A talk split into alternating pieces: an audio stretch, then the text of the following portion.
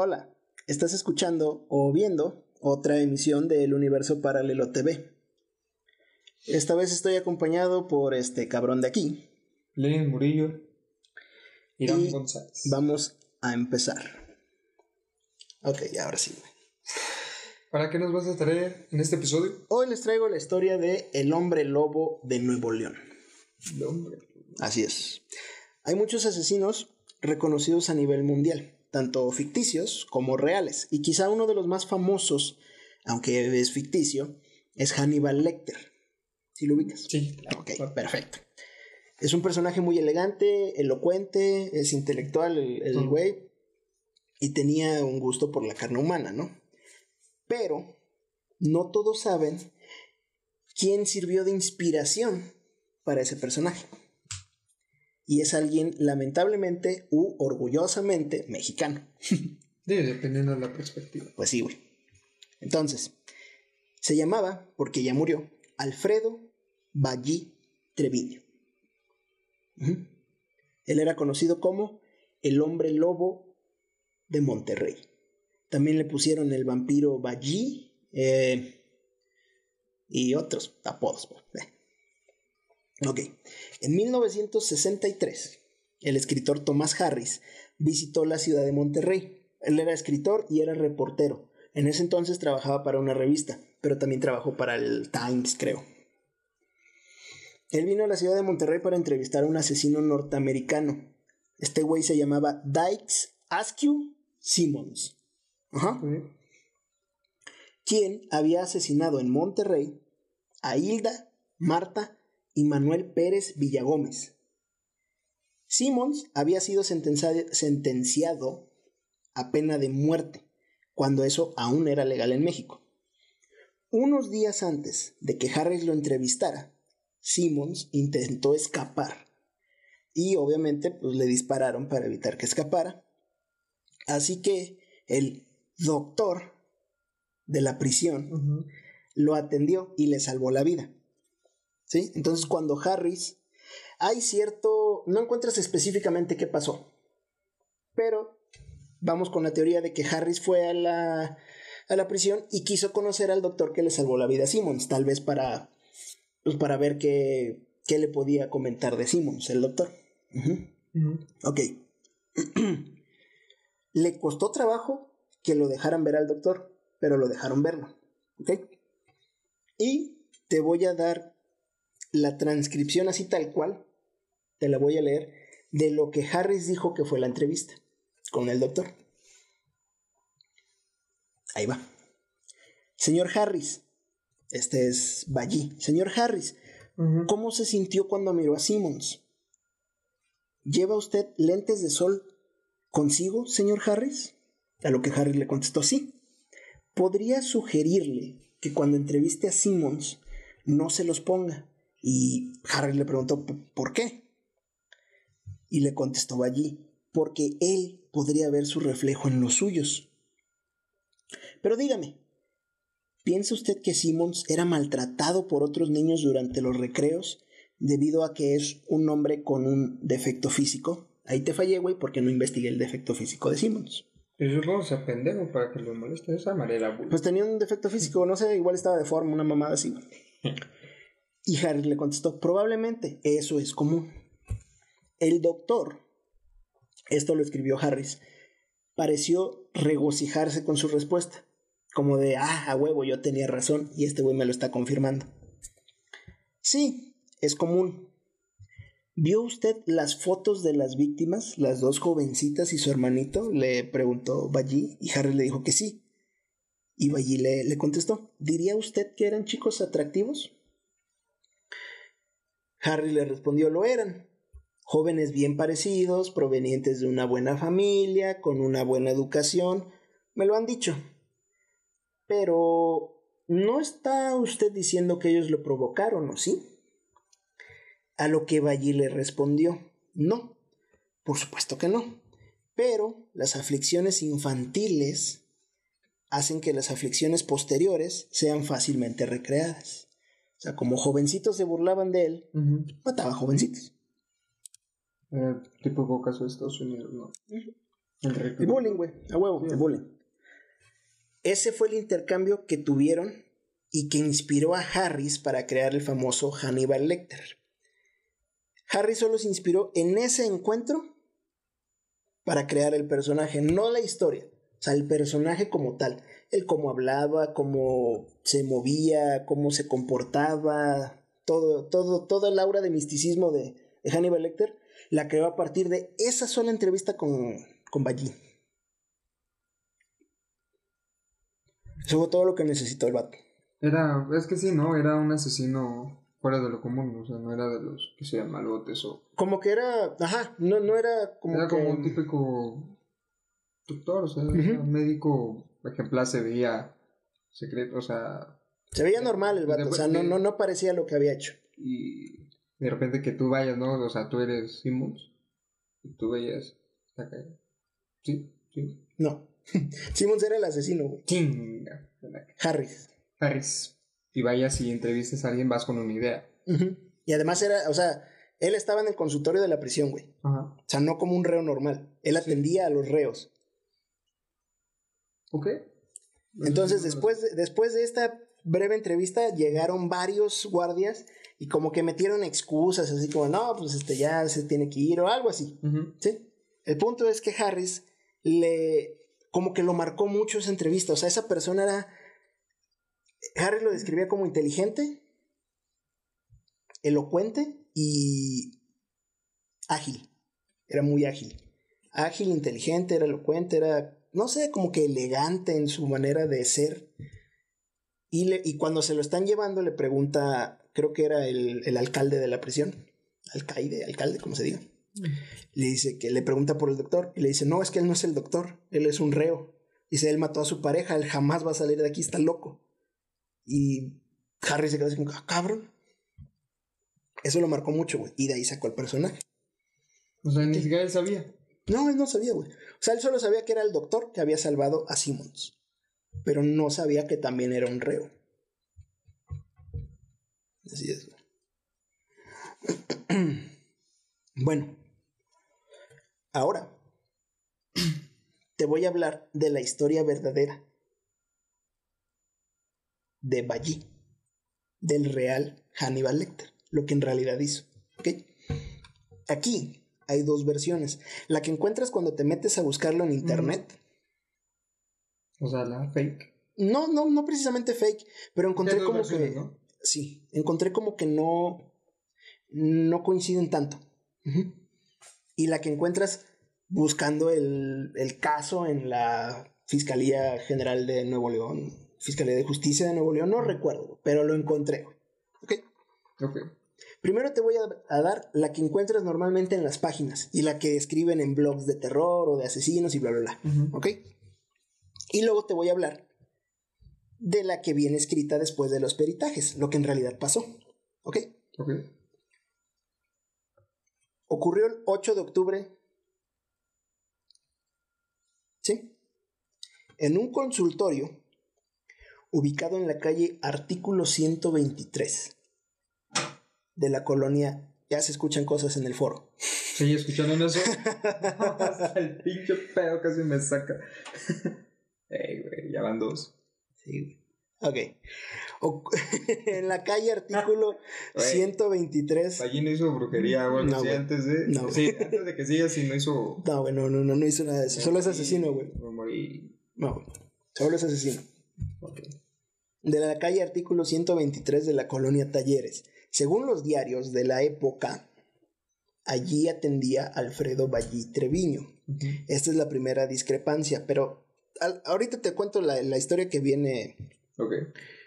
en el, en el caso tal, de la hoja tal, de bla, bla, bla. Causa penal. La causa penal no me acuerdo cuál. Ok, anyway. ¿En dónde me quedé? Ah, sí. Allí atendía Alfredo Ballí Treviño, un joven médico de entonces 28 años. Esa edad tenía cuando mató a su pareja. Quien ese día recibió la visita de Jesús Castillo Rangel, que era su pareja, que era un estudiante de medicina. Él tenía 20 años. ¿Sí? Los periódicos afirman, perdón, que entre ellos había una relación sentimental y que ese día hubo una fuerte discusión que terminó de manera trágica. ¿Ok? Mm, ok. ¿Trágica en qué sentido? Lo mató. Huevo. Valli Treviño, o Valli Treviño, sometió a su amante, le aplicó una inyección de pentotal sódico, ahorita te explico qué es, Sí. y con un bisturí le cortó la garganta, lo desangró y lo descuartizó. Colocó su cuerpo partido en una caja de cartón. Después salió de su consultorio con el paquete, lo guardó en la cajuela de su auto y se dirigió a un terreno baldío de una zona conocida como Rancho La Noria, allá en Monterrey. En el municipio de Guadalupe, perdón. Bueno, pero le dicen Monterrey a todo. Sí. güey. Sí. Allí enterró la caja con los restos de su víctima, que unos días después hallaron las autoridades como prueba para detener a Ballí. ¿Qué le falta a esta historia, güey? O sea, ya te la leí. Eso es lo que normalmente encuentras en las páginas de internet. ¿Qué le hace falta? ¿Cómo lo encontraron? ¿Cómo supieron que era? que- Exacto. fue- ¿Qué más le hace falta? O sea, está como que muy por encimita, ¿no? Sí, o sea. Pero como... es profundizar. Exacto. Exactamente. Pero como no es Hannibal Lecter, pues les vale. Les vale madre, güey. Y aparte, digo, parece entonces esos años. Tanto pedo por una muerte. Es que no hubo pedo, güey. O sea, sí, sí hubo pedo a nivel local. Sí. Pero pues en el país. Lo único que trascendía del caso de Ballí es que fue la última persona en México en ser sentenciada a pena de muerte. Cuando todavía era legal. Fue la última. Eso es como que lo más trascendental de Ballí. Pero mucha gente no sabe que este güey inspiró el personaje de Hannibal Lecter. Y si tú buscas más información, es muy poca la información en realidad que hay. De hecho, hay muy pocas fotos de Ballí. ¿Y cómo era? Era chaparrito, delgado, era blanco, cabello rojizo, oscuro. O sea, Los pelirrojos son los cabrones. sí, güey, son tan locos. Ah, no es cierto, no es cierto. ok, ahora, aquí va la como verdadera parte, ¿no? Fíjate. De acuerdo con la resolución penal, el 9 de octubre, 9 de octubre, güey. En la otra dice 8 de octubre, Sí. ¿ok? Desde ahí hubo. El 9 de octubre de 1959, Ballí Treviño acudió como de costumbre con Castillo Rangel, con Jesús Castillo Rangel. En la otra historia, Jesús Castillo Rangel visitó a Alfredo Ballí Treviño. Desde ahí está mal. ¿Sí? En realidad, Ballí visitó a Castillo Rangel.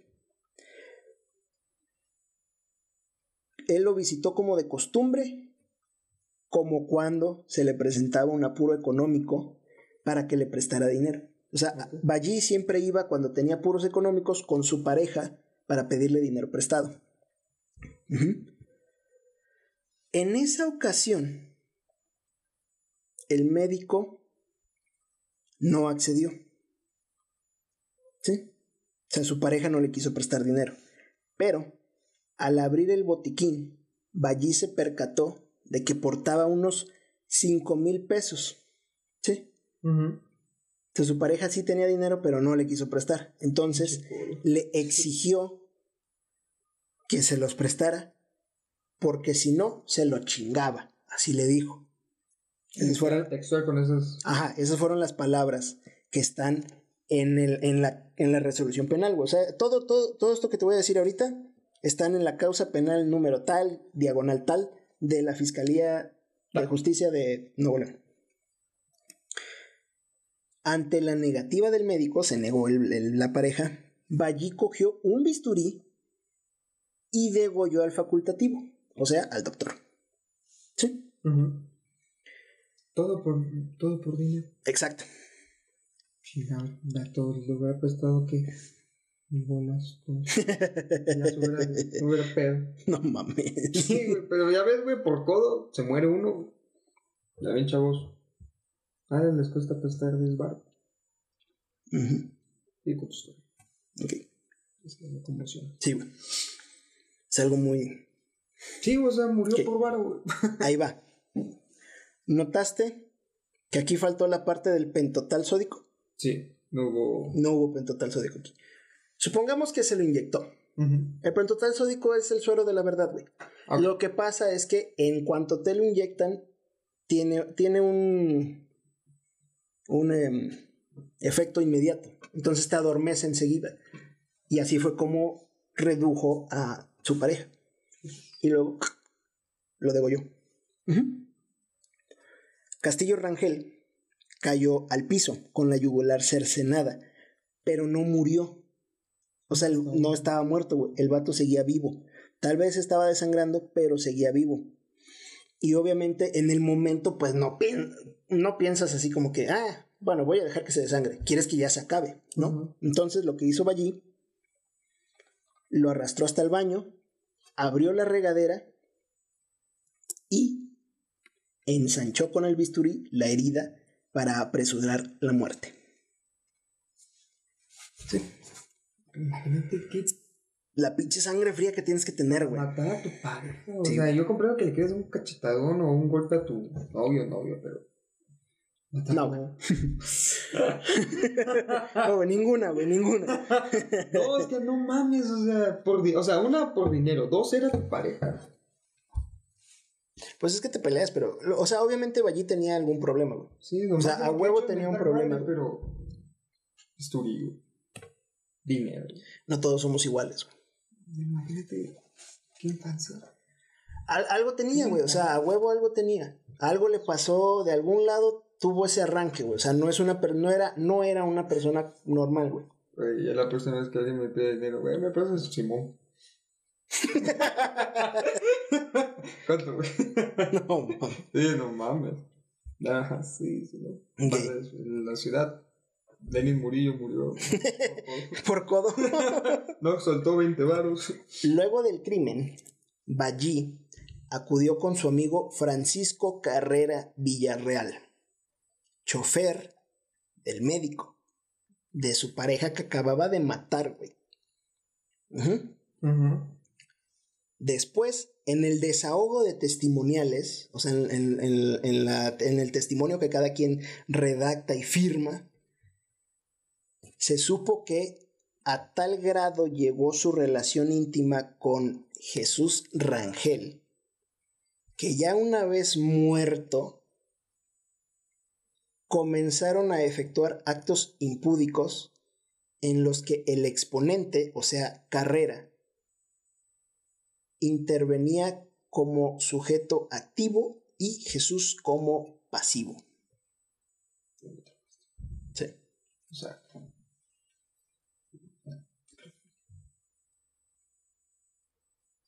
Es.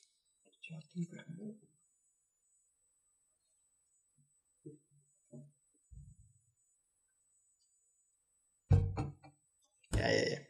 no consigo. Ok. Lo siento, me lo imaginé Güey, miento. Eran amantes, güey. Ya leí bien. Sí, Güey, ahí, lo siento. Ya, ya cambia todo el pedo. Es que este, ya Falsa alarma. Necrofilia y. Falsa alarma, falsa alarma. y se cogió el cadáver. que acá de a cuatro y que pasivo y pues. Ok. No, güey, no, no, no, Ya falsa alarma, güey. Falsa alarma. Eran amantes, güey. En la intimidad. Carrera, el chofer, era amante de Jesús, el doctor. O sea, Jesús era pareja de Ballí De allí. y Pero- Carrera era amante de Jesús. O sea, eh, O sea, eh, Jesús era el puto, la puta. ajá, por así decirlo, sí. Ok. Sí, o sea, Jesús andaba con Ballí y engañaba a Ballí con, con el chofer. Yo no sabía, disculpe, yo no sé mucho del tema, no se ve que en, en, en el homosexualismo No había también infidelidad. Ay, no mames. Güey, yo pensaba que sí querían, o sea, yo, yo sí tenía esa idea de que entre ¿Se querían de verdad? de mismo sexo sí se querían de verdad. Bueno, Pero ahora resulta que se engañan. Carrera era el activo y Jesús era el pasivo. O sea, a- al novio de Ballí le gustaba que le... Por Detroit. Así es. Ballí y Carrera, o sea, el chofer, fueron a un solar para enterrar el cadáver que Ballí había descuartizado. Güey, no sé quién está más enfermo, Ballí o Carrera, güey. Pues Carrera solo era el amante de... Y apoyó a Ballí. Ajá, o sea, exacto. Carrera ya sabía que tenía su novio. Pues yo digo, güey. Y después se entera de que Ballí mató a su amante. Ajá. Entonces, Carrera dijo, no, güey, pues somos los cornudos, ¿no? Entonces, y sabes, lo- o sea, hay algo que no entiendo. Entonces, Jesús es el que tenía 20 años. Ajá. Y 20 años haciendo todo eso, o sea, 20 años y prestaba paro. Era doctor, güey. Él ya estaba recibido, él ya era doctor. Puta madre. No, pues ya veo. Ok, no, pues sí. Ok. Le decía, hey, bastante. Bueno, fueron a un solar para enterrar el cadáver que Valle había descortizado. Para hacer el agujero, le pidieron a un tío de carrera del chofer, Guadalupe Villarreal, así se llamaba, una barra de acero. ¿Ok? Cuando los dos se retiraron, Villarreal como que se le hizo raro, ¿no? Entonces se acercó al agujero y encontró restos humanos semienterrados. O sea, ni siquiera eso hicieron bien los cabrones. Por lo que le avisó a la policía. Y así fue como detuvieron a Ballí y a su cómplice. Así es. Una pendejada. loco. Por una pendejada, por no hacer las cosas bien. Y no, no hemos tenido una sesión así. Así es. Cuando ya estaba detenido, le quisieron imputar más homicidios, pero no, no se los pudieron eh, comprobar. O sea, solo se sabe que mató a su pareja. Tal vez, Solo tal vez. solo tal vez, Tal vez. Ballí sí había asesinado a todas esas personas. Porque lo conocían como el, el asesino de las carreteras, creo, allá en Nuevo León. Ah, es el que, el que fingía ser taxista. No sé, güey. Y se, sí, yo, bueno, no sé si han escuchado esa historia de que el güey fingía ser taxista o, o un, ¿cómo se llama? Un foráneo. Ajá. Y decía, oye, me puedes ayudar, que la chingada. Y, y siempre engañaba a sus víctimas que tenía un hijo y así. Y, este, y se trepaba a las chavas y...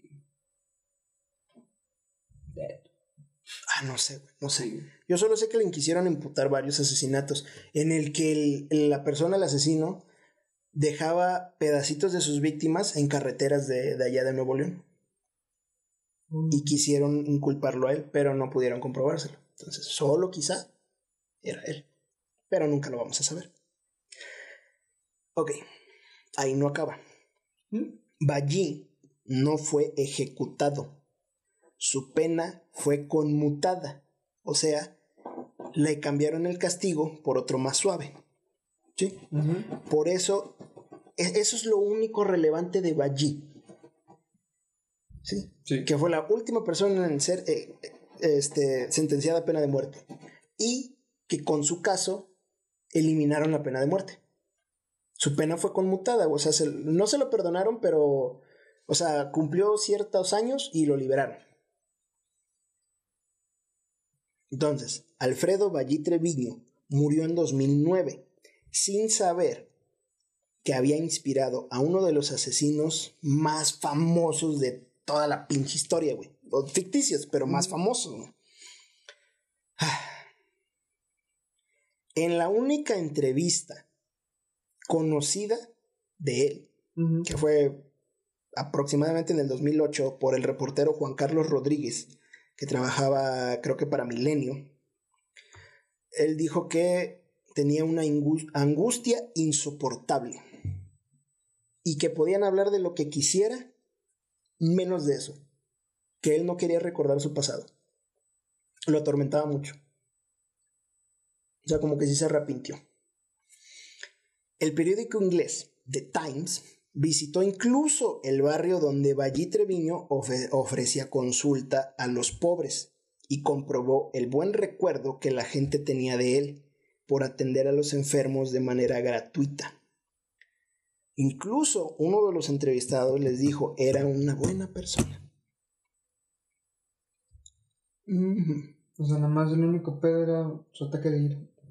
su ataque de ira contra su, su pareja. Y el guardia que se llevó a Harris le dijo, con los pobres se comporta diferente. Eso fue todo lo que le dijo. No sé si se refería que con una persona que no fuera pobre igual y si la mataba o no sé, pero él decía que con los pobres se, se comportaba... Pues digo, el Jesús ese tenía hasta chofer a sus 20 años. Sí. Entonces, sí, tiene, tiene pedo con los... Yo creo, güey, yo creo. Y esa es la historia de Alfredo Ballí Treviño, el hombre lobo de Monterrey, inspiración de Hannibal Lecter. Así es. Wow, entonces hay una historia mexicana detrás de esa película. Mm. Bueno, detrás del personaje. Detrás del personaje. Sí. Y el, el Harris lo apodó el Doctor Salazar. Así lo apodó. No tiene nada que ver. No, no, no, pero él no recordaba tal vez el nombre, porque de hecho se comunicó con un, con un reportero mexicano cuando, cuando su libro cumplió 25 años, el libro de Hannibal Lecter, hizo como una edición conmemorativa y escribió un epílogo diferente y ahí escribió, ahí le pidió ayuda a un reportero mexicano para recordar cómo se llamaba, quién había sido y así, porque él no recordaba. Así es. Entonces, conclusión, güey. ¿Qué te dejó esta historia? A mí me dejó, no sé cómo. Siempre presta dinero y no confíes en los pelirrojos. No, para nada. Ni en los pelirrojos ni en los zurdos. Ah, no zurdo. No. Pero yo no confío en los zurdos. ¿Por Pues porque no, güey. No es normal. Güey. ¿Has intentado escribir con los zurdos? Nah, güey. Es un pedísimo. Y viven menos los zurdos Ujú. que los diestros. ¿Por qué? No sé. No, no sabía. Yo lo chequé en Facebook. Pero bueno, esta fue Sí, la historia, güey. Pues espero que les haya gustado. Así es. Y síganos en nuestras redes sociales. Por favor. Ya saben que ahí van a aparecer abajo. Esto es para los de YouTube. Ahí van a aparecer abajo nuestras redes sociales. Visiten nuestra página, nuestro blog, El Universo Paralelo. Ahí también les dejo el link. Síganme a mí igual. Eh, Lenny Murillo guion Impulso Humano. Ahí subo contenido que pueden servir de ayuda para ayudarte a encontrar tu mejor versión. Así es. Este episodio fue cortito, pero estuvo genial. Espero que les haya gustado. Nos vemos en la próxima. Sí, dejen su like. Su like. Hey. Sí, y Tu like. suscríbete, la campanita, ya sabes, métele para que estés al tanto de nuestros videos. ¿Vale? Suena que. Les bye. Bye. Y para nuestros seguidores del podcast, esperamos que les haya gustado, esperamos que se hayan entretenido. Sabemos que este episodio fue un poco más corto, pero les vamos a traer muchos más. Estén pendientes de nuestras redes sociales y cuídense. Hasta la próxima.